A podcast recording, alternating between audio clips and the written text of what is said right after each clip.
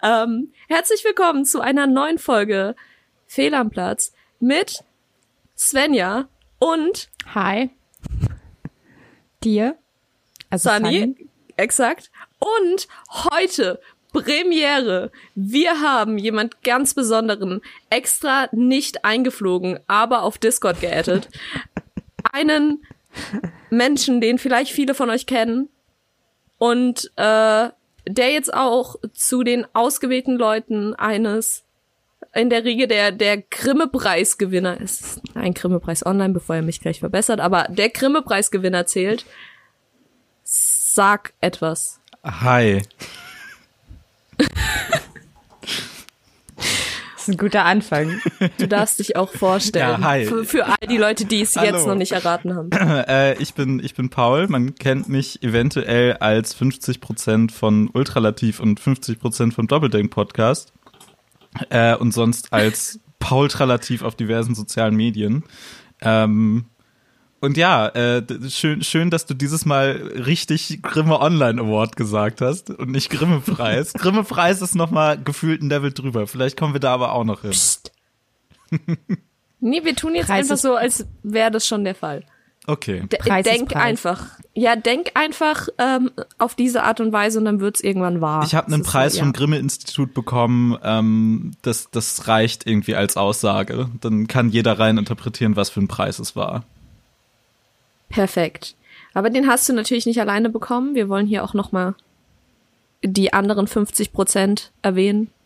Genau. Die den Preis auch erhalten haben. Exakt, Finn, äh, mit dem ich das Ganze zusammen mache, der äh, leider heute nicht hier ist. den könntet ihr auch noch mal einladen. Vielleicht, vielleicht, vielleicht ja, vielleicht möchte Finn ja auch mal ähm, bei unserem Podcast dabei sein. Übrigens, falls die Zuhörer sich wundern, ich habe das in der letzten Folge auch bemerkt, was dieses Geräusch ist. Ist mein Stuhl. so. Ähm, wir, ist wir sogar, ich habe nichts gehört. Oh, in der letzten Folge hast du die ganze Zeit meinen Stuhl knarzen gehört. Ähm, ja, es ist ein wiederkehrendes Thema hier. Wir erklären die Hintergrundgeräusche. Ähm, ja, so, Svenja, übernehm jetzt mal, bitte. Ich schweife sonst ab. ähm, ja, ich, ich, ich bin ein bisschen überfordert. Es ist äh, wie immer noch früher Morgen in meiner Welt. Deswegen bin ich ein bisschen langsam. Aber ähm, ja, wir haben auch ein Thema. Diesmal ein bisschen wird nicht gezogen, äh, sondern wir haben das vorher besprochen. Und ich freue mich mega über dieses Thema. Ich kämpfe schon seit Tagen damit. Ja, und falls ihr es nicht erkannt habt, Angst. Falls ihr es nicht erkannt habt, das war Ironie. Sie rastet schon seit Tagen aus. Sie ist ähm, ungefähr so erfreut darüber wie ich über das äh, Thema Intention. Absolut, das ist äh, auf, auf, auf, auf einer ähnlichen Ebene ist, auf jeden Fall. Und ich Payback. sag mal so, neben mir steht eine Fl Flasche Pfefferminzlikör, falls es zu schlimm wird. Okay, dann tut's mir auf gewisse Weise leid, dass es eins von drei Themen war, die ich mir rausgesucht habe, die wir potenziell machen könnten. Ja, also das, das Thema befand sich im Glas, das wäre eh irgendwann gekommen. Das stimmt. Von daher, ich wusste das. Aber ich, wir haben es schon einmal zurück ins Glas gepackt, meiner Meinung nach. Und das war nicht gut.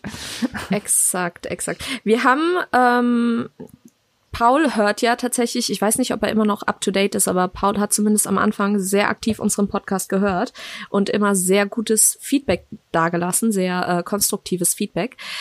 Ähm, Dementsprechend weißt du ja den Ablauf, wie das bei uns läuft. Zwei Folgen und die erste ist nicht vorbereitet, nicht geplant. Aber möchtest du uns eventuell erzählen, warum du dich für dieses Thema entschieden hast? Äh, das hat verschiedene Gründe. Zum einen finde ich das Thema einfach ganz dumm gesagt ziemlich interessant, weil das so total weit fassend ist, weil du da über so viele verschiedene Sachen reden kannst. Zum anderen, Full Disclosure, ich habe tatsächlich schon mal vor Ewigkeiten einen Podcast über Angst gemacht, weil äh, vor Ultralativ und vor Doppeldenk gab es What the Nerd, einen kleinen Blog, äh, bei dem ich mitgeschrieben und mitgepodcastet habe, ähm, mit zwei anderen sehr, sehr tollen Menschen, nämlich äh, Kevin und Mirko, die das hier vielleicht sogar auch irgendwann nochmal hören. Ähm, und da haben wir irgendwann einen sehr ergiebigen Podcast über das Thema Angst gemacht, äh, in dem Podcast war es immer so, dass wir prinzipiell mehr in Richtung Film und Videospiele und Popkultur gegangen sind und das Thema da so ein bisschen mehr verordnet haben. Aber äh, auch da haben wir schon so über persönliche Ängste und so weiter ein bisschen geredet. Und ich finde es einfach für mich dann auch nochmal interessant, das jetzt nochmal ein paar Jahre später zu machen. Ich habe mir äh, diesen ursprünglichen Angst-Podcast jetzt nicht nochmal angehört, aber vielleicht werde ich das dann auch nochmal tun. Ähm, und ich, ja, für die nächste Folge. Genau, dann. ja, stimmt. Das ist eigentlich eine gute Idee. Ja. Boah, es wird wahrscheinlich ganz, ganz schlimm, so frühe Podcast-Folgen von mir nochmal zu hören, auch so von der Soundqualität und so. Ja, also okay. ich würde mir unsere erste Folge auch nicht nochmal anhören. Ähm, ich leite dann, ich bin gerade irgendwie, ich fühle mich gerade, als würde ich Interviews mit euch beiden führen. das ist ein bisschen seltsam. Ich, hab, ich wollte ich hab, jetzt. Du hast. Ich habe kurz ein Problem. Mein Strom ist alle. Oh. ja, ich wollte jetzt weiterleiten zu dir, Svenja, und wollte ähm, fragen, was dir so beim Thema Angst in den Kopf kommt. Ähm, eine ganze Menge. Also ich wäre da eher auf dem The Thema persönliche Ängste und ähm, ja, musste halt einfach anzugeben, dass ich selbst eine Angststörung habe. Und damit ist das Thema natürlich einfach dauerhaft präsent und ähm, Angst spielt in meinem Leben einfach eine sehr große Rolle. Mhm. Also ist irgendwie immer da und gehört irgendwie dazu und ist nicht so geil, muss ich zugeben. Also es ist schon ein, ein Gefühl, was Handlungen antreibt, was nicht so geil ist. Dadurch, dass wir heute ein bisschen vom ursprünglichen Protokoll abgewichen sind und das Thema schon vorher besprochen haben, bin ich die letzten Tage immer mal wieder ähm, durchgegangen, was ich mit dem Thema Angst verbinde. Und mir ist ist aufgefallen, dass ich mich tatsächlich nicht als ängstliche Person beschreiben würde und dass es aber auf jeden Fall einen Unterschied gibt zwischen äh, realistischen Ängsten und nicht so realistischen Ängsten. Die was verstehst du?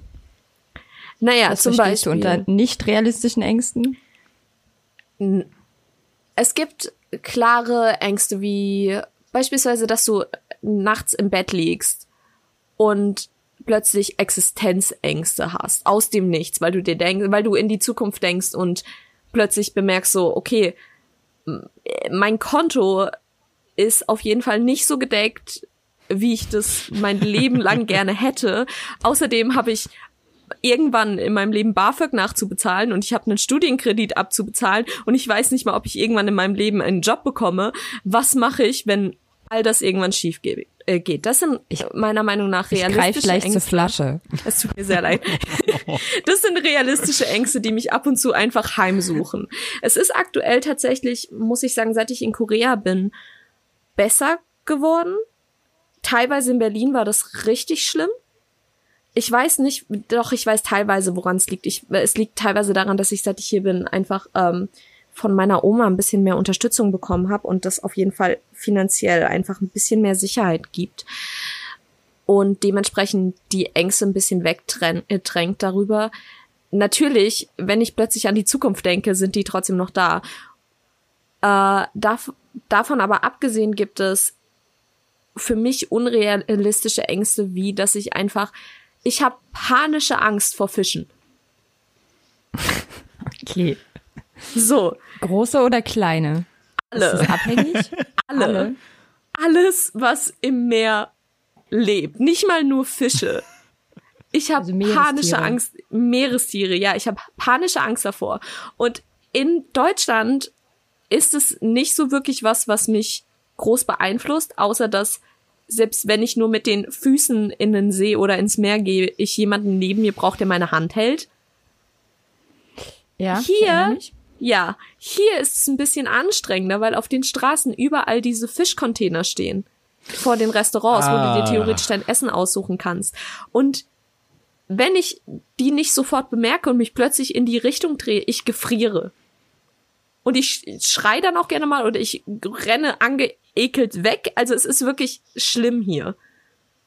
Und Und das ist halt würde ich jetzt so, dass der Anblick von Fischen dir Angst bereitet. Nicht nur die Ja. Tatsache, dass sie sich im Wasser berühren könnten oder so. Nein, der Anblick, ich find's, oh nee, Boah, nicht Du gut. isst dann auch kein Fisch. Ich, äh, ja, Also du das ist aber unabhängig, das ist unabhängig davon, das ist einfach nur, weil ich finde, dass Fisch nicht schmeckt. Ich mag auch Fischstäbchen Ja, ist ja auch ein nicht bisschen die schwierig, wenn man ich jetzt nicht. will. Naja, die Sache ist, ich habe auch als Kind schon Fischstäbchen nicht gemocht. Ich weiß tatsächlich auch grob, wo die Angst herkommt. Ich finde sie jetzt nicht dramatisch genug, um daran arbeiten zu müssen. Also, wie gesagt, in Deutschland ist es kein Problem. Hier ist es halt einfach ein bisschen nervig und ich war mal gefühlt ein bisschen gefangen in einem Restaurant, weil ich beim Rausgehen bemerkt habe, dass äh, rechts und links Fischcontainer stehen vom Eingang. Und ich erst dann, ich wollte dann vorbeigehen auf der einen Seite, weit weg von dem und drehe mich rum und sehe einfach einen Tank voller ähm, Aale. Und bin kurz ein bisschen gepanikt und wurde dann von einer Freundin einfach durchgezogen, damit wir es jemals aus diesem Restaurant schaffen. Und das sind für mich eben Ja. das, das, was andere Leute mit Spinnen haben, habe ich eben mit Fischen. So. Also ich Okay, kenne das auf krass. jeden Fall mit Spinnen Ja, und nicht mehr durch die Tür gehen können. Aber, Ja, wie aber gesagt, ich wohne jetzt schon seit mehreren Wochen mit, mit mehreren in meinem Zimmer. Ist, ich gewöhne mich. Ich dran. hatte mal einen Sommer lang in einem Fenster ein riesiges Spinnennetz. Ähm, allerdings habe ich glücklicherweise keine Angst vor Spinnen. Und es war super praktisch, weil dieses Zimmer, in dem ich da gewohnt habe, eigentlich sehr anfällig für Mücken und alles mögliche andere war. Und ich einfach einen sehr warmen Sommer lang permanent keine Mückenstiche hat. Ich wurde geschützt von einer Spinne, die dann eines Tages irgendwann weg war. Ich habe sie dann auch so ein bisschen vermisst, aber äh, das war irgendwie ganz schön. Ja, Ja, ich schreie meine Spinne im Moment nur an, weil sie ihren Job nämlich nicht richtig Ah, erfüllen. verdammt. Die sollen die Mücken fressen, wirklich. Wie gesagt, vor Spinnen habe ich überhaupt keine Angst, glücklicherweise. Ähm, die begegnen mir nämlich wesentlich, also zumindest in Deutschland wesentlich öfter als Fische. Ähm, ja, das, das wäre so für mich der Unterschied zwischen wirklich äh, äh, Ängsten, die dir oder auch so Sachen wie Angst im Dunkeln, so in deiner eigenen Wohnung ich weiß nicht, ich habe das einmal alle paar Monate, dass ich das Licht ausmache und dann plötzlich zum Bett sprin äh, sprinten muss und einen Jump ins Bett machen muss, weil ich mich nicht trau, normal ans Bett zu gehen. So, das kommt so einmal alle paar Monate, kommt das einfach hoch. Und das sind jetzt für mich, würde ich sagen, so Ängste, die eigentlich dich in deinem Alltag nicht wirklich, also die, von denen du weißt, dass sie eigentlich unnötig sind. Ja, die so quote unquote irrational sind. Ja, irrationale Ängste, exakt. genau. Mir ist das Wort vorhin nicht Ja. eingefallen. Also das, das mit der Dunkelheit kenne ich tatsächlich auch. Mittlerweile nicht mehr ganz so schlimm als Kind und auch darüber hinaus irgendwie sehr viel schlimmer noch. Ähm, Gerade ich, Ja. ich bin so ein bisschen auf dem Land groß geworden und äh, wir hatten Kaninchen, die im Garten gelebt haben, dann abends immer noch irgendwie äh, gefüttert werden mussten. Und äh, um da hinzukommen zum Kaninchenstall, musste man an einem kleinen alten Backsteinhäuschen vorbei, was äh, so gähnend leere, zerschlagene Fenster hatte quasi. Und irgendwie, äh, gerade als Kind, ist man da vorbeigegangen und beziehungsweise eher vorbeigesprintet dann, wenn man sich so sagte, oh, hoffentlich ist da gerade nichts oder niemand drin. Ähm, das war immer so ein bisschen Axtmörder, ja, genau so ungefähr. Ja. ähm, Also ich, ich habe mit sowas bis heute Probleme, einfach weil ich so eine wirklich sehr rege Fantasie habe und das schnell in Paranoia umschließt und ich halt wirklich auch wahrscheinlich immer noch an diesem Gebäude stehen würde und mir denken würde, so, ich gehe da nachts nicht vorbei. ich musste letztens abbrechen, ich war am Wochenende in Brandenburg, ähm, und da wollten wir auch nachts noch mal zum Wasser laufen. Ich habe das nicht hinbekommen, weil ich wirklich dachte, da raschelt was im Wald. Ich komme damit nicht klar. Wir müssen zurück. Ich war, ich habe zu viele Ideen, was das sein könnte. Ja, das war, glaube ich, bei mir Ja. auch immer das Problem mit Dunkelheit, so dass, dass die Fantasie dann total durchdreht und äh, man so alles im Kopf durchgeht, was man in der letzten Woche an schlimmen Dingen, die im Dunkeln passiert sind, gehört hat. Und äh, plötzlich fühlt man sich Ja. nicht mehr ganz so gut. Ke- Kennt ihr das, wenn ihr ab, wenn ihr einfach, ähm, ich, ich weiß, manchmal, manchmal ist es ein Albtraum oder manchmal ist es auch einfach sowas. Aus dem Nichts kriege ich plötzlich irgendeinen Gedanken von irgendeiner Schauergestalt und ich kann das nicht mehr abschütteln. Und dann muss ich wirklich kurz das Licht anmachen, im Licht an was anderes denken und dann kann ich erst das Licht wieder ausmachen und weiter schlafen. Das kenne ich tatsächlich nicht, also gerade nicht mit Schauergestalten und so. Das finde ich aber interessant. Ich habe das mit Spinnen. okay. Wenn manchmal in meinem Kopf halt einfach Spinnen auftauchen und dann sitze ich da und denke mir so, fuck, du wolltest gerade einschlafen, ist das dein Ernstgehirn? Und dann muss ich nochmal aufstehen, um irgendwas Ja. anderes zu denken, damit diese Spinne aus meinem Kopf wieder verschwindet. Also ich kenne das auf jeden Fall mit dem Licht anmachen müssen, was anderes machen müssen, um den äh, Gedanken wirklich einmal kurz beiseite zu bekommen, bevor ich mich wieder hinlegen kann und auch wirklich nicht daran denke, wenn ich die Augen schließe.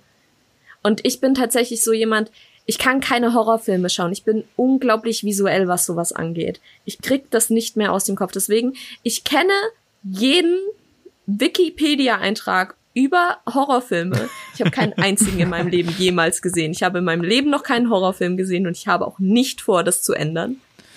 Ich gehöre nämlich immer noch Oh, zu den Menschen, die bei der ähm, jetzt abschalten für Kinder und Jugendliche unter 16 Jahren, die dann erstmal reflexartig ausschalten. Ich auch.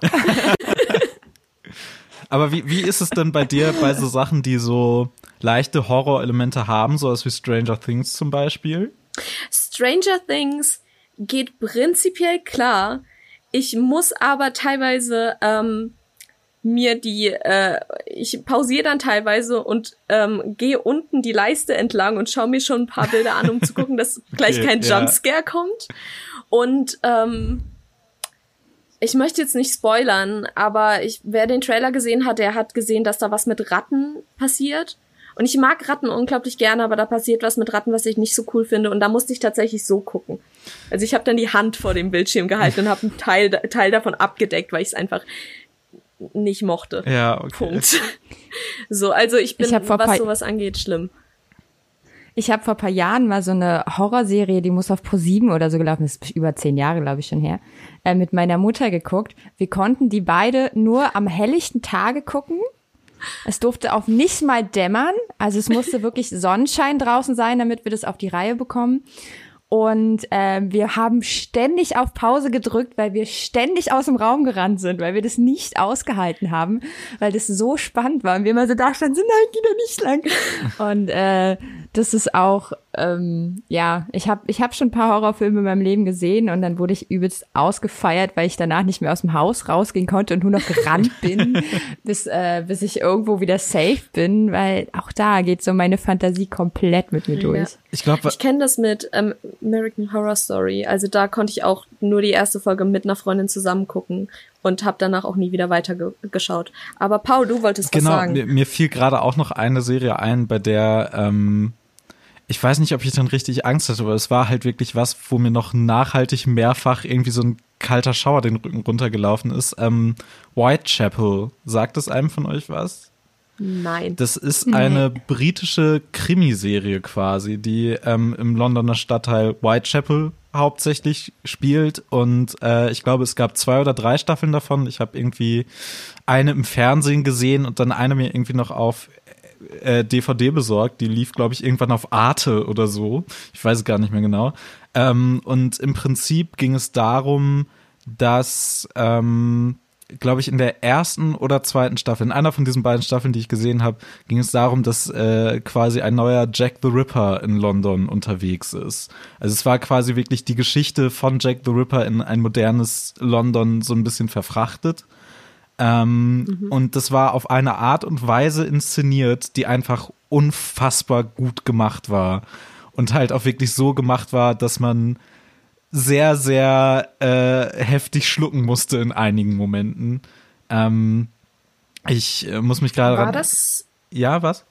mit Hor war das mit Horrorelementen oder war das einfach ein bisschen so Psycho-Thriller-mäßig? Es war mehr Psychothriller tatsächlich. Ähm, es gab so, naja, wirklich richtige Horrorelemente nicht. Also wenn dann wirklich so dieser, dieser psychische Horror quasi, den du äh, ja immer mal wieder bei bestimmten Krimiserien, bei bestimmten Thrillern und so weiter und so fort hast. Also ein bisschen. Damit kann ich nämlich tatsächlich relativ Okay. gut leben. Also ich muss da jetzt an, äh, an so Sachen wie Criminal Minds denken. ein bisschen. Oh, furchtbar. Danach kann ich, auch das Haus kaum verlassen. Criminal Minds. Criminal Minds Ich finde es auch mega spannend. Aber das, das macht mir Aber- tatsächlich auch keine Angst. Es sind, ähm, also sowas macht mir weniger Angst. Ich bin unglaublich fasziniert von solchen Sachen. Also ich weiß nicht, ob ihr das äh, Zendaya-Interview geschaut habt. Ähm, ich glaube, es war mit Jimmy Fallon, ähm, wo sie erzählt hat, oder, oder irgendeinem anderen Showhost, äh, ähm, ja, Host von irgendeiner Late-Night-Show, ähm, wo sie erzählt hat, ähm, dass sie gefragt wird, was sie die ganze Zeit macht und alles, was sie gerade in ihrer Freizeit macht, ist ähm, Dokumentationen über äh, Serienmörder schauen. Und das ist einfach sehr Oh, relatable. Also das der, ist der alles, was ich im quasi Leben mache. True Crime, äh, die ganzen Geschichten. ja, Äh, solche, solche Sachen. das, das, da Oh, bin da ich gibt's ja irgendwie mehrere auch Fan Leute, davon. die das mega feiern. Ja. Ich Ich liebe das, das, total. Ich finde es in Teilen auch Das macht mich irgendwie. fertig. Äh, Es kann einen auch total fertig machen. Ähm, ich höre ganz gerne den Zeitverbrechen-Podcast, also von der Zeitung Die Zeit, ähm, der einfach wirklich gut immer so innerhalb von einer knappen Stunde irgendein ja äh, beeindruckenden, besonderen Kriminalfall in irgendeiner Form aufarbeiten. Und in der aktuellen Folge ähm, ist es wirklich ein absolut krasser, absurder Fall, ähm, der die Görde-Morde unter anderem beinhaltet, die in den Ende der 80er in der Nähe von Lüneburg stattgefunden haben, wo in einem beliebten Ausflugswald äh, quasi zwei Paare umgebracht wurden.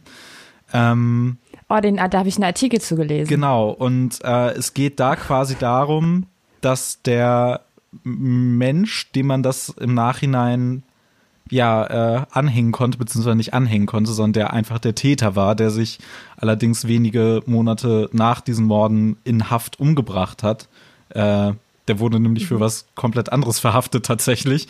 Ähm, und äh, was in diesem Podcast so klar wird, ist, dass der äh, nicht nur die Paare da umgebracht hat, sondern, und das ist so der aktuelle Stand, eventuell bis zu 236 andere Menschen. Und das ist halt wirklich so eine komplett Wow. absurde Geschichte. Also es, es, es wurde nach seinem Tod wirklich Ewigkeiten danach, ich glaube so jetzt vor ein paar Jahren, wurde einfach ein Täterprofil von ihm erstellt, was dann ähm, an diverse Polizei oder an alle Polizeistellen in Deutschland ähm, ausgehändigt wurde. Und äh, wo dann ja, äh, rausgekommen ist, äh, dass es so 236 unaufgeklärte Mord- und Vermisstenfälle gibt, die theoretisch so da reinfallen könnten. Ähm, also es ist halt so, theoretisch könnten das so viele sein, es sind wahrscheinlich weniger, aber es gibt so ein paar Hinweise darauf, dass da tatsächlich noch so einiges äh, unaufgeklärt war, was mit diesem Typen in Wow. Verbindung gebracht wird. Und äh, wenn man sich diesen, diese Oh, ist so Podcast-Folge, also ich, ich empfehle, ich glaube, die Folge heißt Die Frau, die sich in Luft auflöste.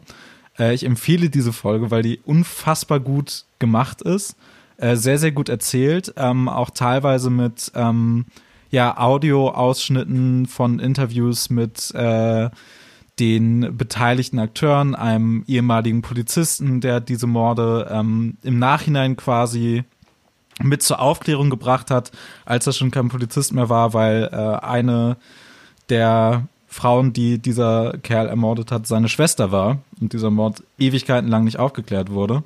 Ähm, und weil man sich wirklich äh, während dieser Folge mehrfach denkt, okay, warum hat da in Deutschland noch niemand so eine eine Krimiserie draus gemacht? Das ist so das perfekte Material für sowas. Das stimmt. Deutsches man Fernsehen sollte, halt. Ja. Man sollte ein Konzept schreiben und das mal an äh, Netflix weitergeben. Ja. Die sind ja aktuell. So, solange sie nicht ein zweites. Dogs of Berlin draus machen, äh, bin ich dabei. Habe ich geschaut. Ich Sollte glaube. Svenja ist auch nicht so der. Hast du das geschaut? Nee, du warst, äh, was, das, was du so schlimm fandst, war ähm, Four Blocks? Äh, ja, genau. Ich habe äh, Dogs Ja. of Berlin gar nicht erst angefangen, habe aber äh, gehört, wie scheiße es sein soll und habe mir genug dazu durchgelesen. Und vor Blogs musste ich abbrechen. Ähm, nach zwei, drei Folgen oder sowas, weil ich das wirklich, das war mir zu nah an meiner Welt dran. Insoweit, dass ich die Orte kenne, an denen diese Dinge Okay. passieren. Und ich mir dann halt irgendwann so da saß und mir dachte so, das ist nicht euer Ernst, dass im Görlitzer Park kleine Dealer vergewaltigt werden und auf übelst erniedrigt werden. Damit komme ich nicht klar. Dieses Wissen will ich nicht haben. Ich bin zu oft im Görlitzer Park und, da, also verhältnismäßig und dachte mir dann einfach nur so, okay, gut, das geht nicht. Bin da raus. Ich will nicht wissen, dass Leute mit Waffen durch Berlin gehen und einfach Leute sinnlos verprügeln oder was, was auch immer. Und äh, deswegen musste ich dann aufhören. Ich habe eh so Probleme mit, äh, ich könnte diese Crime-Serie wahrscheinlich nicht gucken, weil sie mir zu nah an der Realität ja. dran ist. Äh, kommen wir da dann okay. auch wieder quasi in den Bereich Angst, bei dem, warum du vor Blogs äh, abbrechen musstest? Ähm, ja, nee, Angst ist es nicht unbedingt. Das ist dann tatsächlich so krasses Mitgefühl. Also so, mit, so ich, ich, ich weiß, also ich musste aufhören nach dieser Szene, wo der ähm, kleine Junge ich weiß nicht, also der, der, der einer von den kleinen Dealern da, ähm, halt aufs Übelste erniedrigt wird von so einer Gruppe. Und ich glaube auch von Nazis oder sowas. Und danach, dass ich wirklich gesagt, dachte mir so, das, ich kann damit nicht umgehen. Ich kann mit dem Leid von Menschen nicht umgehen und ich kann dann nicht mehr einfach durch den Görlitzer Park laufen und mir denken, was für ein schöner Sommer hier äh, gerade Sommertag hier gerade ist. Ähm, ja, also da ist es dann so. Es ist halt eher so Überforderung in Sachen Mitgefühl. Ja, ah. äh, ich, ich möchte. Ich bin zu tief drin in der okay, Geschichte. Ja. Ich möchte noch ganz, ganz kurz bei Filmen und so weiter bleiben, weil eine Sache, die mir gerade eingefallen ist, die ich damals auch schon im Angst-Podcast, glaube ich, erzählt habe, ist da ähm, auch für sehr viel Erheiterung gesorgt hat, weil es halt ein Podcast war, in dem es sehr viel um Filme und so weiter ging. Äh, ich hatte als Kind panische Angst vor jeglichem Spielfilm, also jeglicher Realverfilmung mit in Anführungszeichen echten Menschen. Ich konnte mir es nicht angucken. Ich konnte, ich, ich hatte Angst vor Dick und Doof Filmen. Ich hatte Angst vor ähm, Michael aus Lönneberger. Ich hatte Angst vor allem. Ich konnte das nicht sehen mit äh, Menschen auf einem Bildschirm. Das ging überhaupt nicht. So, wir waren stehen geblieben. Wir mussten hier wahrscheinlich einen Schnitt reinbauen. Ich weiß noch nicht, ob ihr den äh, mitbekommt oder nicht. Jetzt auf jeden Fall, weil ich ihn erwähnt habe. Äh, wir waren stehen geblieben bei Paul, der Angst vor Realverfilmungen hat und ähm, hatte. Zum Glück habe ich das abgelegt. Hatte. Sonst wäre es schwierig, sonst wär's schwierig gewesen, an dem Blog damit zu arbeiten. Das ist tatsächlich wahr, das stimmt. Paul hatte Angst vor Spielfilmen. Ich kann mich noch dran erinnern, dass ich auch heute noch, ich mag das, also es ist keine Angst mehr, aber ich habe da, äh, ich bin, fühle mich da sehr unwohl. Dragon Ball Piccolo. Ich weiß, der wird irgendwann gut. Spoiler. Aber ich hatte panische Angst vor ihm und das lag tatsächlich weniger an Dragon Ball selbst als an einem wiederkehrenden Albtraum, den ich hatte, der tatsächlich in regel äh, wirklich trackbaren Abständen kam. Der kam irgendwie immer so einmal im Monat kam wiederkehrender ähm, Albtraum, in dem Piccolo vorkam. Und das Schlimme war, das Angsteinflößende war, dass er irgendwann die äh, in diesem Traum eine Tür geschlossen hat und irgendwann nur noch sein Auge zu sehen war. Und deswegen habe ich, ja, das eine Auge so, als würde er da durchgucken. Und deswegen kann ich bis heute nicht schlafen, wenn ähm, Türen einen Spalt offen stehen. Und mich macht das oh, unglaublich auch, unwohl. Ja. Okay. Deswegen entweder, Türen entweder, ganz, zu. entweder ganz offen oder ganz zu. Aber nichts dazu, ja. nicht, nicht einfach nur so ein, so ein Spalt offen lassen. In, in der Fall sagt man die Tür beimachen oder das Fenster beimachen, sobald man so, kein, nein, wir machen hier nichts bei, wir machen alles ganz zu, bitte, danke. ähm, daran kann ich mich erinnern. Äh, ich würde jetzt aber tatsächlich gerne vor ein bisschen weg von ähm, diesen, ich nenne sie mal alle irrationale Ängste und ähm, ein bisschen hin zu rationaleren Ängsten, zu aktuellen Ängsten, aber auch zu solchen Begriffen wie ähm, mit Angst ist ja ganz interessant, dass das tatsächlich ja äh, auch ein Lehnwort ist in anderen Sprachen. Also wir haben ja jetzt aktuell ganz groß ähm, Teenage-Angst. Mhm. Ist ja so ein Begriff, den man ähm, in Amerika hat. Mir fällt dazu Billie Eilish ein, die damit viel in Verbindung gebracht wird. Billie Eilish ist generell ein Thema, was man äh, bei Angst auf jeden Fall mal einbringen kann. Da ihre was ist damit Videos gemeint? mit Teenage Angst. Ich überlasse es mal ja. Paul zu erklären. Oh, ich, ich, ich weiß gar nicht, ob ich das richtig hinkriege. Teenage Angst äh, ist ja quasi so ein bisschen der Begriff für dieses als Teenager oder so im Teenageralter einfach so eine so eine angstvolle Grundstimmung quasi schon zu haben, ähm, aus aus welchen Gründen auch immer. Äh, es kann sein, dass du in irgendeiner Form Zukunftsängste hast. Ich glaube, das ist gerade das, was so sehr, sehr häufig so ein bisschen mit reinspielt. Mit ähm, dir wird suggeriert, dass du keine Zukunft hast. Äh, du hast vielleicht komplett berechtigt Angst davor, dass du keine Zukunft hast. Ähm, einfach, dass, dass du eine sehr, sehr unangenehme gesellschaftliche Umgebung für dich als Teenager hast und daraus einfach so entsteht, dass du permanent so ein bisschen davon getrieben wirst, angstvoll zu sein.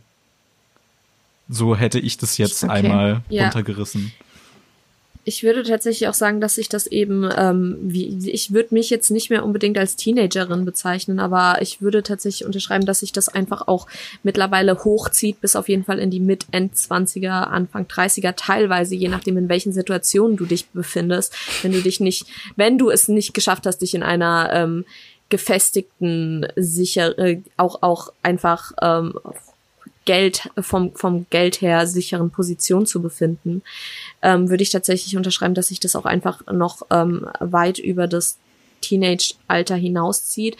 Ähm, ich glaube aber, dass wir da mittlerweile auch einfach jetzt mit äh, der ganzen Klimaproblematik nochmal viel extremere ähm, Antriebe haben und äh, was ja jetzt auch einfach, ich glaube nicht, dass das jetzt einfach mehr wird. Ich glaube, dass es eher etwas ist, was mehr angesprochen wird, sind im Generellen diese ganzen Anxieties, auch mhm. eben im sozialen Bereich. Nicht nur da, also ich, ich finde gerade den Punkt mit äh, Klima und so sehr, sehr interessant, weil ähm, ich auch die ganze Zeit noch im Kopf hatte. Also ich habe mir in den letzten Tagen natürlich auch noch so ein bisschen äh, Gedanken darüber gemacht, was, was Angst eigentlich bei mir so ja an Assoziationen auslöst und eine, die ich ganz stark hatte, weil ich halt Politikwissenschaft studiere, ist Politik und Angst äh, und Politik machen mit Angst, was einfach aktuell unglaublich beliebt geworden ist oder was eigentlich schon immer beliebt war, was aber gerade wieder ganz, ganz stark aufkommt. Äh, so die Art und Weise, wie bestimmte politische Themen ähm, diskutiert werden, dass da immer vor irgendwas Angst gemacht wird, dass ähm, immer auf irgendwelche Ängste gepocht wird, dass äh, diese Ängste in vielen Fällen halt auch total irrational sind und dass bei bestimmten anderen Sachen beruhigt wird, obwohl es da total angemessen wäre, vielleicht ein bisschen mehr Angst vor dem zu haben, was da passieren könnte. Ähm. Das, das beste Beispiel ja. ist halt wirklich so die, die rechtspopulistische und rechtsextreme Bewegung, die man so in ganz Europa und eigentlich der ganzen Welt hat, wo immer mit Ängsten gespielt wird. Ähm, und auch schon immer wurde. Genau, schon immer wurde. Äh, wenn man so ein bisschen zurückguckt, ist vielleicht so, das äh, sind so die besten Beispiele für Angst und wie Angst politisch genutzt wird äh, natürlich das Dritte Reich in Deutschland, irgendwie Angst vor ja. dem Fremden, Angst vor Juden und so weiter und so fort, Angst vor allem Möglichen, äh, aber auch äh, die USA im Kalten Krieg, wo ja auch dieses, die, die komplette Doktrin dieses äh, Landes im Prinzip darauf beruht hat, dass man Angst vor dem Kommunismus und Angst vor der roten Gefahr und so weiter ähm, verbreitet hat und damit ein gesellschaftliches Klima aufgebaut hat, was bis heute dafür sorgt, dass man da so ganz, ganz krasse Konfliktlinien und ganz krasse Ablehnung gegenüber bestimmten Positionen hat. Was ich da ganz Ja, das zieht sich ja bis heute. Ja, genau. Was ich was mir dazu Der Angst vor links ist größer als Angst vor rechts.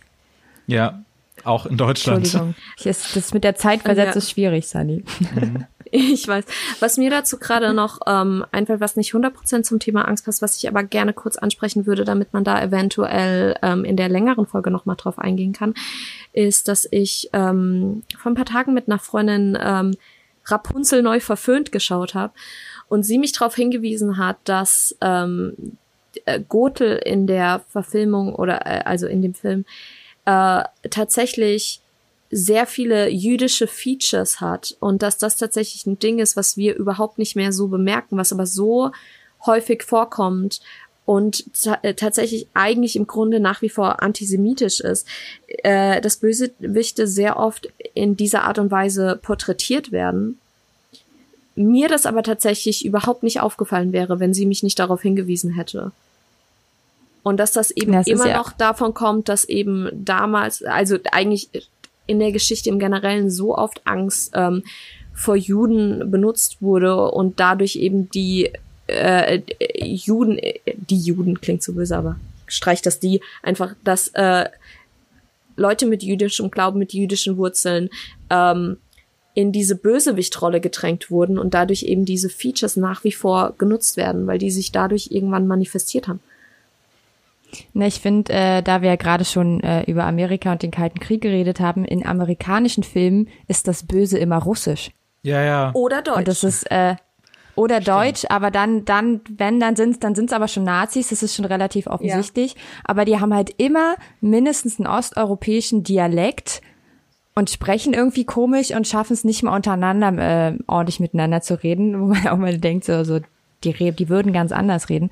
Aber das ist auch, und das finde ich mal so voll krass, wo ich mir denke, also mittlerweile wandelt sich ja ein bisschen, jetzt werden die Araber auch noch die Genau, Bösen. so in den letzten Aber, 20 äh, Jahren. es, äh, es wandelt sich, das, indem es noch mehr Böse gibt. Genau, äh, in den letzten Ja, es 20 ist Jahren halt- hat sich das ja total gewandelt nochmal, dass da dann so ein, so ein Fokus auf ja, den arabischen Raum und so weiter war. Aber es ist schon interessant, dass du immer noch unfassbar viele osteuropäische Bösewichte in irgendwelchen Filmen, Serien und so weiter hast.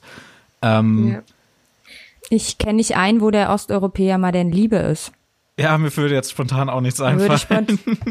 ja, Ähm, ich versuche gerade so ein bisschen ähm, die Folge zu moderieren, weil wir sie ja auch nicht zu lang werden lassen dürfen. Äh, dementsprechend würde ich jetzt noch.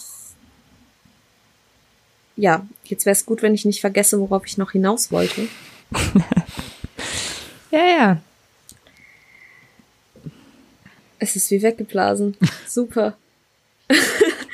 äh, wir hatten Teenage Angst, wir hatten irrationale Ängste, wir hatten rationale Ängste und Social äh, Anxieties, Politische Ängste. politische Ängste. Ich wollte noch darauf hinaus, ähm, ich wollte noch ein bisschen in die Ecke, äh, ich glaube, ich habe das schon mal erzählt, ich bin mir da aber gar nicht so sicher. Äh, Ängste, die eventuell eben Frauen auch vermehrt haben. Und was Mhm. mir zu diesem Thema immer ganz extrem einfällt, ist, dass äh, ich glaube, ich habe das schon mal erzählt, dass mein Vater irgendwann, da war ich schon 19, äh, beschlossen hat, dass jetzt die Zeit ist, wo er mir sagen muss, dass ich gefälligst nach Hause gebracht zu werden habe. Und ich mich da Ja. Unglaublich extrem gegen gewehrt habe. Nicht, weil ich mich eingeschränkt gefühlt habe in irgendeiner Weise, sondern weil ich tatsächlich einfach es nicht gut finde, wie Frauen und auch mir Ängste auch teilweise eingeredet werden. Ich hatte Ja. nie Probleme damit, nach Hause zu kommen. Ich wusste schon immer, von welchen Orten ich mich in der Nacht dann eher fernhalten muss und von, von welchen nicht, was auch nicht so cool ist, dass das generell der Fall ist. Aber ich glaube, es gibt auch Plätze, wo man sich als Mann eventuell nicht nachts aufhalten sollte. Ähm, was mich daran gestört hat, ist, dass ich mir diese Angst nicht einreden lassen wollte, von wegen, du, dir passiert was, wenn du nachts alleine heimgehst. Weil ähm, ich tatsächlich nicht in diese Situation kommen wollte, dass irgendwann eventuell mal ein Abend kommt, wo mich niemand nach Hause bringen kann und auch niemand abholen kann und ich mir dann nicht mehr selbst zutraue, alleine nach Hause zu gehen oder ähm, ich einfach Angst davor habe und konstant, äh, also durchgängig. Und ich meine, das machst du als Frau eh schon nachts über deine Schulter gucken, wenn du plötzlich ein Geräusch hast, die Straßenseite wechseln aus äh, unerfindlichen Gründen, weil du plötzlich einen Schatten siehst oder sonst was oder weil da vorne eine Gruppe von Männern steht, die offensichtlich angetrunken ist oder sonst was. Du machst dir da schon genug Gedanken und ich wollte mir die nicht noch mehr einreden lassen. Mhm. Ich äh, kenne das auf jeden Fall. Ich hatte vor paar Jahren mal den Fall, da war ich äh, mit ein paar Freunden, Freundinnen unterwegs und äh, der Abend ging recht lang und dann ich, haben die plötzlich angefangen, sich äh, quasi in, in Konstellation zu finden, damit man ein Stück zusammenfährt. Und für mich bedeutete das halt einfach, für mich blieb niemand übrig, weil ich in eine andere Richtung musste, ich musste alleine gehen. Und dann schaute mich die eine an und meinte so, öh, krass, dass du um die Uhrzeit noch alleine S-Bahn fährst und sowas. Und ich saß da und dachte mir so, ich finde deinen Kommentar gerade so unpassend weil du mir jetzt plötzlich das Gefühl gibst, dass ich nicht alleine S-Bahn fahren könnte, dass es einen Grund geben könnte, warum ich das nicht tun sollte. Und ich dann immer so da, dass so, ich bin aber erwachsen und unabhängig und ich will in der Nacht mich bewegen können, wie ich will und mir eben diese Ängste nicht einreden lassen. Und ich lasse mir doch nicht erklären, dass ich als Frau ähm, also auch von anderen Frauen nicht äh, von wegen ja ich gehe nicht mehr raus wenn es dunkel ist. Ja dann sorry aber äh, das so lasse ich mir mein Leben nicht diktieren. Das ist ja, also vor allen Dingen nicht, weil das allem, nicht meine Ängste allem, sind. ja es ist auch vor allem der falsche Ansatz. Der Ansatz sollte nicht sein dass Frauen sich nachts nicht mehr draußen aufhalten sondern der Ansatz sollte sein dass man mehr Sicherheit bietet ja. Ja, auf jeden Fall. Und ich meine. Und ich, ich, ich kenne halt meine Gegend. Ja, und das, ja. das fängt ja echt schon ziemlich niedrigschwellig an. So, ich würde behaupten, dass dieser klassische Satz von meld dich mal, wenn du zu Hause bist, äh, sehr viel weniger fällt, wenn du ein Mann bist, als wenn du eine Frau bist. Und allein das ist ja äh, schon sowas, was, was so grundsätzlich suggeriert von wegen, guck mal, dass du Bescheid sagst, damit wir alle wissen, dass du irgendwie sicher zu Hause angekommen bist. Tatsächlich eine Sache, die ich jedem sage. Ja, ich, ich sage tatsächlich jedem, auch. dass er sich bei mir melden soll. Und das Schlimme ist, wenn, wenn sich Leute nicht melden und vermehrt machen das Männer nicht, weil sie es erstens nicht gewohnt sind und zweitens, glaube ich, einfach äh, denken, dass es nicht so schlimm ist. Ich liege dann nachts wach und mache mir Sorgen und glaube, die Leute liegen tot in irgendeinem Graben. Ja. Und kann dann nicht schlafen und wache tatsächlich im 15-Minuten-Tag auf und checke mein Handy, um zu sehen, ob sich jemand gemeldet hat. hat. Und es hilft auch nicht, wenn ich dann sehe, dass die Person online ist, weil, hey, vielleicht hat auch der Mörder das Handy entsperrt? Ja. Ich brauche dann wirklich ein Feedback von wegen, hey, ich bin sicher zu Hause, ähm, damit ich äh, da keine Angst verspüre. Also ich finde auch, ich mache das, ich mache da, da gar nicht unbedingt einen Geschlechtsunterschied. Ich mache das nicht so häufig, dass ich danach darum bitte, dass mir Leute Bescheid sagen, wenn sie zu Hause angekommen sind. Aber ich würde es gerne machen. Und da muss ich irgendwie sagen, dass ich mir nicht so sicher bin, was in Berlin eigentlich gefährlicher ist, als Frau äh, mit öffentlichen Verkehrsmitteln unterwegs zu sein oder als Mann. Also so, du, du kriegst halt einfach doch schon echt schnell auf die Fresse in Berlin. Und das habe ich halt wirklich so dieses Problem, dass ich die Idee nicht geil finde, dass ein Typ halt alleine unterwegs ist und ich mir so denke so, ey, hoffentlich äh, legst du dich nicht aus Versehen mit irgendwem an. Bitte sag mir Bescheid, wenn du zu Hause bist. Also ich glaube, es sind einfach die der äh, das war äh, das Ergebnis wäre unterschiedlich als Mann wirst du halt zusammengeschlagen und abgezogen. Als Frau ist die Wahrscheinlichkeit hoch, dass du e extrem sexuell belästigt wirst. Mhm.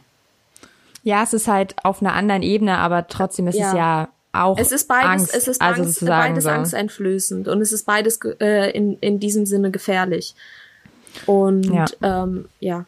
Genau, und das ist, glaube ich, außerdem auch nochmal so, dass du als Mann halt zwar diese Gefahr hast, vielleicht auch ein bisschen schneller auf die Fresse zu kriegen und abgezogen zu werden, dass diese Gefahr als Frau ja aber auch trotzdem besteht.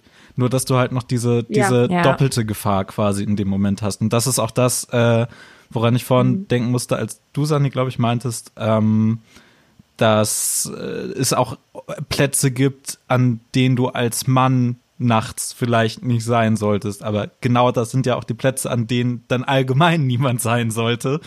Äh, nur, dass du halt als Mann nicht diese mehrfache Bedrohung in Anführungszeichen hast. Und ähm, ich, ich, also bei mir ist es halt auch so, irgendwie, ich sag so ziemlich jeden, ey, melde dich einfach nochmal, wenn du zu Hause bist. Gerade wenn ich ja. beispielsweise merke, okay, der Mensch, mit dem ich da rede, ist ziemlich hart angetrunken und äh, mhm. er hat vielleicht irgendwie oh ja, schon so diverse Probleme. Ähm, das sind dann halt auch so die Sachen, wo ich tatsächlich gucke, ob ich nicht noch irgendwie ein Stück weit mitkommen kann oder ob irgendjemand anderes diesen Menschen nicht noch mit nach Hause nehmen kann oder so. Ähm, aber ich, ich habe es halt relativ häufig beobachtet, dass dann ähm, ja entweder Frauen noch gesagt wird, hey, meld dich noch mal und bei den Männern ist so, ja, wir sehen uns morgen. Ähm, also es, es, es ist ja. eine sehr, sehr andere Wahrnehmung auch einfach und äh, da fängt ja schon ein bisschen dieses anderen Leuten vielleicht auch ein Stück weit die Angst einreden an. Das sind ja auch so Sachen, ja. die, die teilweise einfach vom Elternhaus schon ähm, vorgelebt werden, wenn du ähm, äh, bei, bei uns war das nie der Fall, weil wir zwei Mädels waren. Mhm. Für uns galten sozusagen dieselben Regeln. Äh, ich habe da keinen Unterschied wahrgenommen, dementsprechend, außer eben, dass meine Schwester älter war äh, und teilweise die Regeln schon ein bisschen geweitet hat und ich dann leichtes Spiel hatte, sie noch mehr zu erweitern. Äh, während ich schon häufig gehört habe, dass wenn das eben, wenn man, vor allem wenn es dann auch ein großer Bruder und eine kleine Schwester ist, dass da teilweise tatsächlich extreme Unterschiede gemacht äh, werden, wenn es um Sachen geht wie wann darfst du zu Hause sein, wann oder wann musst du zu Hause sein, äh, musst du nach Hause gebracht werden oder nicht. Teilweise wird es dann auch so nach dem Motto, dein großer Bruder muss dich einsammeln und nach Hause bringen oder solche solche Dinge. Und ich finde das nicht gut. Ich finde, da sollte kein Unterschied vorgelebt werden in diesem Sinne, weil das tatsächlich, glaube ich, teilweise Ängste schürt. Ja. Ja, auf jeden Fall. Also ich finde auch, äh, ich bin Einzelkind oder zumindest als Einzelkind aufgewachsen. Dadurch hatte ich dieses Problem nicht. Aber ich habe äh, da halt zum Beispiel so gemerkt, mein Papa war viel lockerer. Weil der das halt tatsächlich mhm. vieles aus der männlichen Perspektive gesehen hat und halt auch, der halt wahrscheinlich auch eine sehr wilde Jugend hatte und damit mit so bestimmten Sachen nicht ganz so ein krasses Problem hatte, während meine Mutter halt da stand und ähm, auch noch zu der Zeit in einem Jugendclub gearbeitet hat, also auch noch mit so mit all den Dingen sehr konfrontiert waren, die mir passieren könnten oder die halt so allgemein passieren äh, unter Jugendlichen und so. Und äh, meine Mutter war da auch viel strenger. Und ich hatte, bis ich 18 war, die Regelung, äh, dass ich bis um 12 zu Hause sein muss. Außer ich bin nicht alleine unterwegs. Ne? Und dann durfte ich äh, dann durfte ich erst um zwölf losgehen und dann nach Hause, also nach Hause sein, weil ich nicht alleine unterwegs war, wo ich dann auch mal dachte, so, das ist vielleicht eine halbe Stunde Zeitunterschied, wo ich alleine oder nicht alleine unterwegs bin. Aber meine Mutter hat es halt beruhigt und äh, ich hatte eine Möglichkeit, länger draußen zu bleiben, ja. also habe ich das genutzt, ja. aber wir hatten es darüber tatsächlich schon mal, dass wir ja, ähm, also meine Mutter hat ja lange beim Jugendamt gearbeitet, das heißt bei uns hing die Tabelle am Kühlschrank, die mit den. Meine mit Mutter den kannte die auswendig, glaube ich. Ja, wir, ja, meine Mutter kannte die auch auswendig, aber es ging darum, dass ich sie nicht auswendig kannte und sie mir dann einfach drauf zeigen konnte und sagen sollte. Das heißt, ich durfte auch, bis ich 16 war, durfte ich offiziell, also mit fünf, nee, mit 15 durfte ich offiziell bis 10 Uhr nach draußen ich habe das dann tatsächlich ein bisschen geweitet bekommen, irgendwann, als ich dann gemeint habe, so, hey, äh, das ist ein Freund von mir, der wohnt hier in der Nähe. Was ist dir lieber, dass ich um zehn alleine nach Hause komme oder dass ich um elf sozusagen ein Stück mit dem Fahrrad, dass wir zusammenfahren? Und ja, ähm, genau, das mein, war das äh, genau. Prinzip meiner Eltern dahinter, zu sagen, von wegen um zwölf kriegst du eher jemanden dazu, mit dir mitzugehen auch. Genau, und bei meiner Mutter war es, äh, bei, bei mir war es eben so, dass äh, vor allem eben äh, die ganzen Jungs durften nämlich alle um diese Zeit schon bis elf raus und die ganzen Mädels eben eher nicht.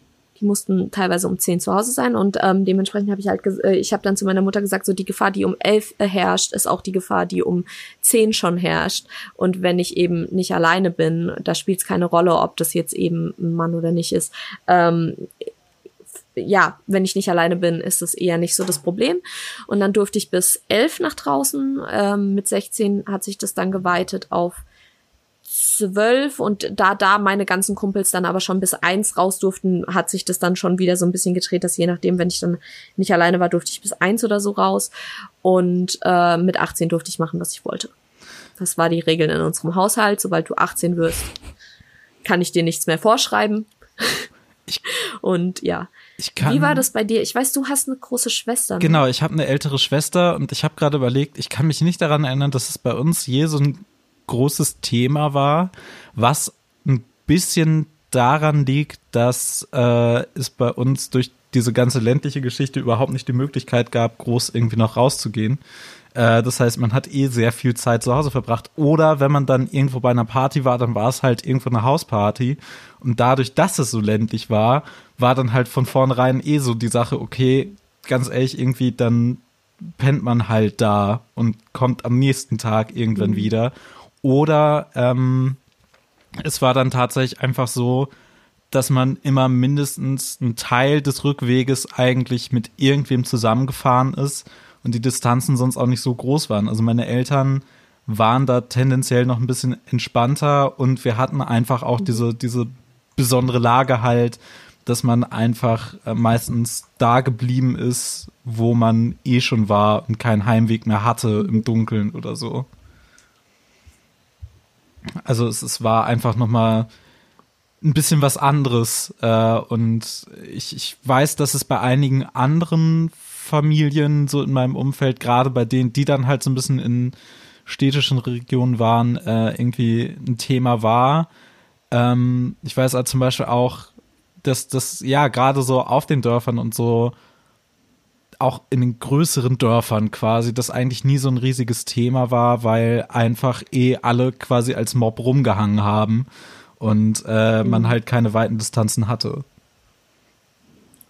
Ich muss auch sagen, ich ähm, ich fühle mich hier gerade mit solchen Sachen unglaublich sicher. Das habe ich jetzt schon in ein paar Folgen erwähnt, weil es einfach, weil hier nicht wirklich was passiert, weil es hier auch überall Überwachungskameras gibt und eben weil die Mentalität auch teilweise einfach anders ist. Ähm, ich fühle mich auch in meiner Heimatstadt sicher, weil ich ich weiß, es ist nicht wahr und ich sollte mich vielleicht auch nicht so sicher fühlen immer. Und ähm, es gibt auch äh, einfach dort Orte, wo du nachts einfach, wo schon Sachen vorgefallen sind. Aber ich habe einfach immer das Gefühl, dass wenn mich da jemand angreifen würde, dass die Wahrscheinlichkeit hoch ist, dass ich seine Mama kenne oder ihre Mutter. Und dementsprechend, ich weiß nicht, da fühle ich mich einfach, ich fühle mich einfach so, als könnte ich dann sagen, so, hey, wir waren in der Krabbelgruppe zusammen, mach mal nicht. Mhm. Keine gute Idee. Meine Mutter ruft deine Mutter an. Ja, Anonymität so. ist ja meistens das Problem. Ja, in Berlin. Form. Ja, in Berlin, ich fühle mich auch hier nicht, also ich fühle mich auch in Berlin nicht grob. Ich laufe trotzdem nachts alleine rum. Ich mach's halt vielleicht. Oh, Berlin nachts ist auch einfach das Geilste. Das ist ja. auch so dieses Problem, wo ich mir so denke, so, es tut mir leid, aber Berlin in der Nacht ist einfach so cool. Also so, wenn du da eine Ecke findest, wo nicht so viel los ist oder was weiß ich was, macht es einfach mal richtig Spaß. Da lasse ich mir das doch nicht mal eine Angst nehmen. Also ich laufe mhm. total gerne nachts auch einfach nach Hause, lieber als mit öffentlichen ja. Verkehrsmitteln zu fahren. Also für mich ist dann eher das Problem äh, Bahnhilfe und so eine Sachen. Aber der Rest ist so, ja. sorry, aber das ist ein krass, krasser Zufall, wenn ich jemanden begegne begegne, der mich umbringen will. Und dann ist es so. Ja, dann, ja, dann stirbst du halt. Ist halt so, was willst ja. du machen? Wenn dich jemand wirklich umbringen will, dann bringt er dich um. ja, es ist halt wirklich so, ich könnte auch tagsüber stolpern und sterben. Oder ich ja. könnte auch nachts, äh, tagsüber ja. umgebracht werden. So ist es ich nicht. Find's, ich find's, also wenn mich, wenn mich jemand wirklich töten will, dann kriegt er das schon irgendwie hin. Ich finde es total interessant, dass bei diesem Themenkomplex, den wir gerade hatten, so rationale und irrationale Ängste total ineinander übergreifen. Das ist halt so eine, also ich, ich meine, es gibt eine reale Gefahr in bestimmten Situationen. Aber ähm, mhm. sie wird dann teilweise halt, und, und es ist auch richtig und wichtig, dass man sich damit beschäftigt und dass man das irgendwo vielleicht im Hinterkopf hat und äh, achtsam ja. ist. Aber ähm, das wird dann teilweise einfach so überhöht, dass es Ängste, oder dass das Ängste entstehen, die nicht entstehen müssten oder dass halt äh, man sich nicht sicher fühlt, obwohl man sich sicher fühlen könnte. Ja. Ich, äh, ich frage mich auch, welche Entschuldigung, ich frage mich auch, welche, welche Lehre man daraus jetzt ziehen sollte. Äh, auf jeden Fall äh, bringt euren Töchtern und Söhnen dasselbe bei. Behandelt die nicht nach dem Geschlecht unterschiedlich, auch oder zumindest nicht auf diese Art und Weise, dass ihr euren Töchtern mehr Angst macht. Äh, ja, also es ist ja ganz simpel. Du musst ja. den Töchtern einfach genau die gleiche körperliche Sicherheit geben, die du deinem Sohn auch beibringst. Das ist ja tatsächlich einfach ja. so dieser Fakt, dass ich in meinem Leben nicht gelernt habe, mich zu verteidigen und dass ich in meinem Leben auch als Kind eher gelernt habe, dass ich nicht zurückschlagen darf, auch wenn ich geschlagen werde und so eine Sachen. Das ist etwas, was Mädchen eher beigebracht wird. Während ja, ich würde Jungs sich halt prügeln dürfen, ja. ihre Kräfte ausprobieren ja. dürfen und ich würde auf jeden Fall empfehlen. Und dadurch bin ich das bessere Opfer auf jeden Fall. Ich würde auf jeden Fall empfehlen, steckt eure Töchter in ähm, Verteidigung, äh, also in, in ähm, Karate, Alle. Judo, Kickboxen, Selbstverteidigungskurse.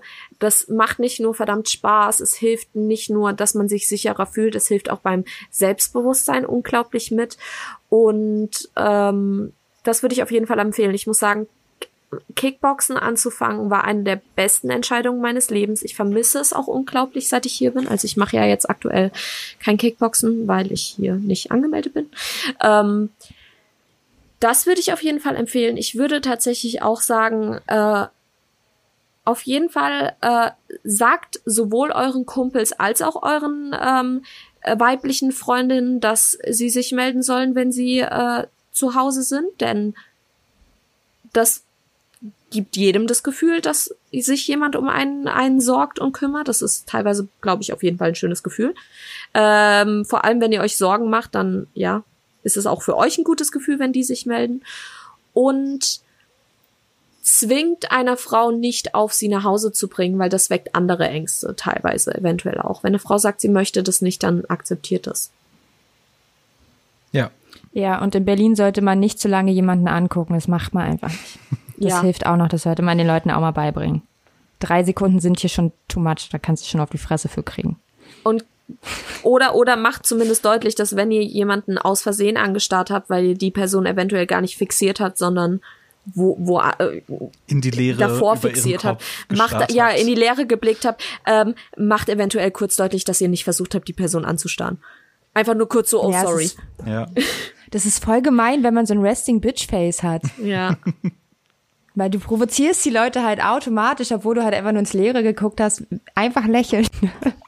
Auf jeden oh Fall. Gott, nein, nicht in Berlin lächeln. Ähm, wir sind jetzt schon bei fast einer Stunde. Ich würde, da- das, das lasse ich einfach mal auch vor allem dadurch durchgehen, dass wir heute ja einen Gast dabei haben.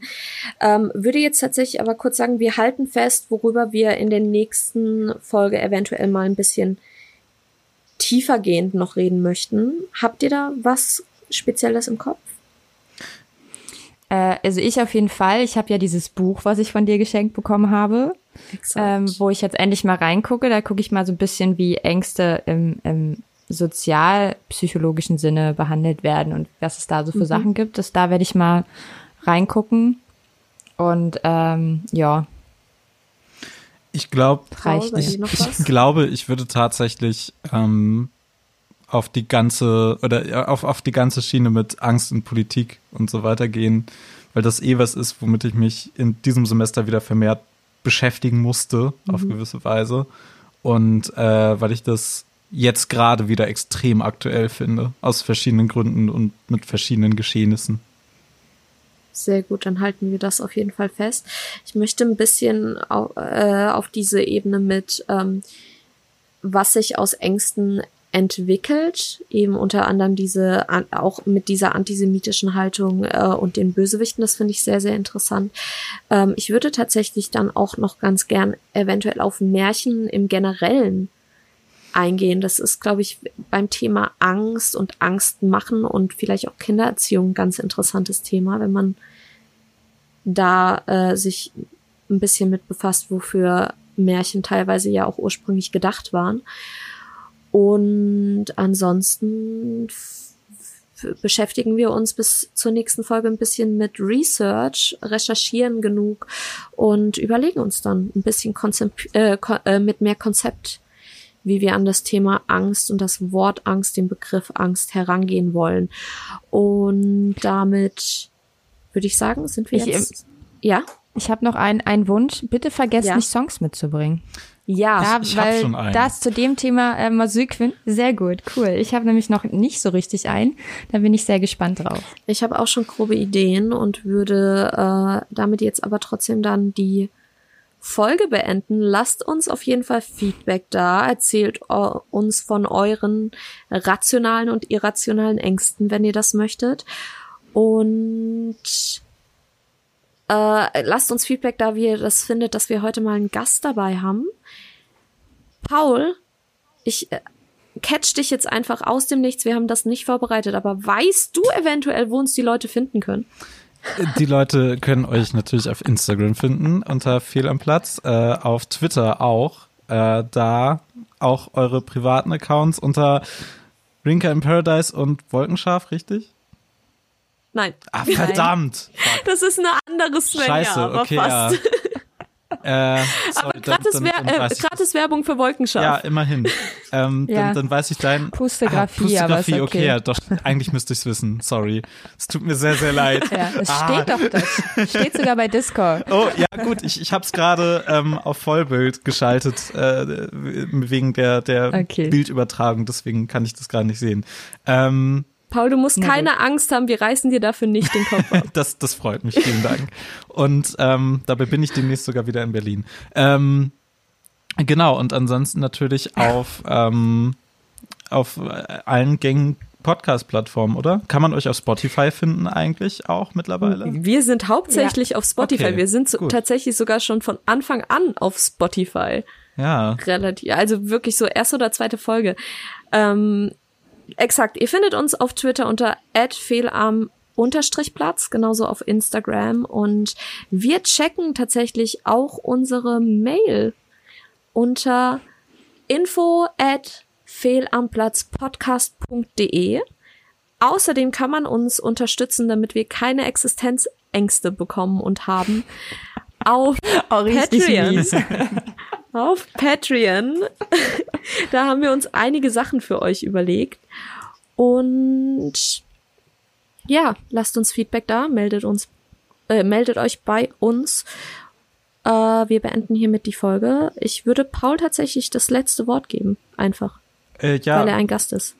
okay. Äh, es war mir jetzt schon eine große Freude. Ich freue mich sehr auf die zweite Folge, auf die große Folge dann quasi. Ich bin sehr gespannt, was wir da so zusammentragen. Es war mir quasi ein inneres Blumenpflücken in der Dunkelheit in der Nähe von einem verfallenen Backsteinhäuschen. Ah, sehr schönes Bild. Gut. Okay. Ja, ich fand's auch sehr schön übrigens. Jetzt habe ich das letzte Wort. Ganz, ga- ganz, ganz kurz. Paul ganz, muss ganz noch kurz. mal was sagen. Würdet, Paul, sag noch würdet was. ihr Angst vor jemanden haben, den ihr nachts seht, wie er Blumen in der Nähe von einem verfallenen Backsteinhäuschen pflückt? Nein. Weniger, weniger vor der Person als vor der surrealen Situation. Okay, gut. Dann bis zum nächsten Mal und ich drücke jetzt auf. Stopp. Tschüss. Ciao. Eigentlich war die Folge schon beendet. Uns ist jedoch beim später Anhören aufgefallen, dass wir vergessen haben, uns bei unseren Patreons zu bedanken, die wir schon seit einigen Monaten haben und die uns dabei helfen, unsere laufenden Kosten zu decken. Daher hier jetzt nochmal ein herzliches Danke an Avada, an Brütisch und an Dirk. Vielen Dank für eure Unterstützung und beim nächsten Mal nennen wir euch wieder in der regulären Folge. Bis bald. Tschüss.